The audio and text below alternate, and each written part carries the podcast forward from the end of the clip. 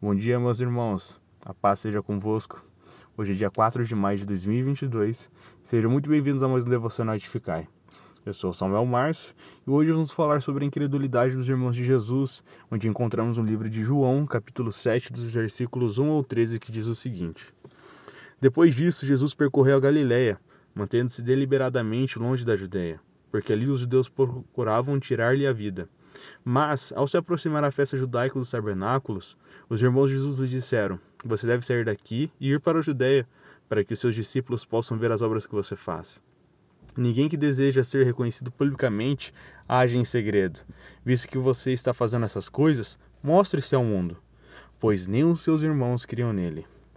Então Jesus lhes disse: Para mim ainda não chegou o tempo certo. Para vocês qualquer tempo é certo. O mundo não pode odiá-los, mas a mim odeia porque dou testemunho de o que ele faz é mal. Vão à festa e eu ainda não subirei a essa festa, porque para mim ainda não chegou o tempo apropriado. Tendo dito isso, permaneceu na Galiléia. Contudo, depois que seus irmãos subiram para a festa, ele também subiu, não abertamente, mas em segredo. Na festa, os judeus o estavam esperando e perguntavam: Onde está aquele homem? E entre a multidão havia muitos boatos a respeito dele. Alguns diziam: É um bom homem, Outros respondiam: Não, ele está enganando o povo. Mas ninguém falava dele em público, por medo dos judeus. Fazendo a leitura destes versículos e refletindo sobre algumas questões, gostaria de listar aqui três das quais coisas que podemos notar e trazer algumas reflexões. O primeiro ponto é que os próprios irmãos de Jesus, mesmo testemunhando o que ele estava realizando, não criam nele. Como a gente pode notar no versículo 5. Imagina só, se você tivesse a oportunidade de ter Jesus como seu irmão, qual seria a sua reação?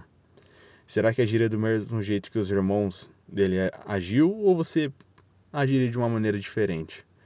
Eu acredito que você tenha pensado que seria incrível essa experiência e tomaria atitudes totalmente diferentes. Porém, mesmo não querendo acreditar, em certas circunstâncias que passamos, acabamos agindo como os irmãos de Jesus, limitando e não acreditando no que Cristo pode fazer, não só por palavras, mas pelas nossas próprias atitudes que tomamos.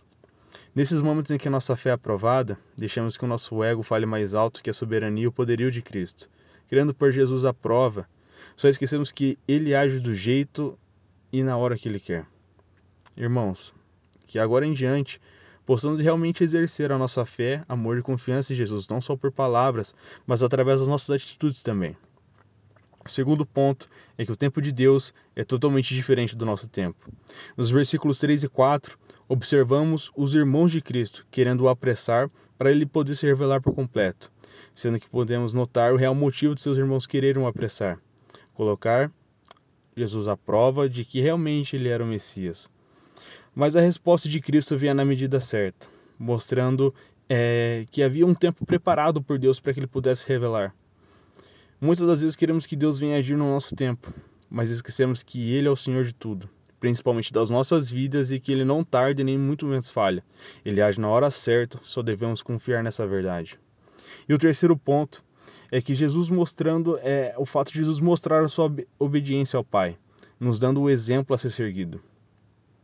Nos versículos 7 e 8 vemos que Jesus ele é colocado à prova para se revelar. Já vimos que o próprio inimigo tentou no deserto mas ele mostra a sua obediência quando é, informa que não era o tempo de se revelar, que havia um tempo preparado para isso. O próprio Cristo, que já vinha testificando a obra de Deus para as pessoas, não deixou que as pessoas, circunstâncias viessem tirar o seu foco que, obedecer, que era obedecer a Deus. Como a gente pode notar isso em Filipenses capítulo 2, do versículo 5 ao 11. E nós, em vez de tomarmos isso como exemplo, fazemos totalmente ao contrário ignorando as ordens do Pai e acabamos agindo por por conta própria. Meus queridos, obedecer é melhor que sacrificar. Cristo obedeceu, o resultado disso é nós termos vida hoje. Que viemos tomar esses exemplos diariamente até que Ele venha. Que Deus abençoe sua vida, sua família e o resto da sua semana. Um abraço.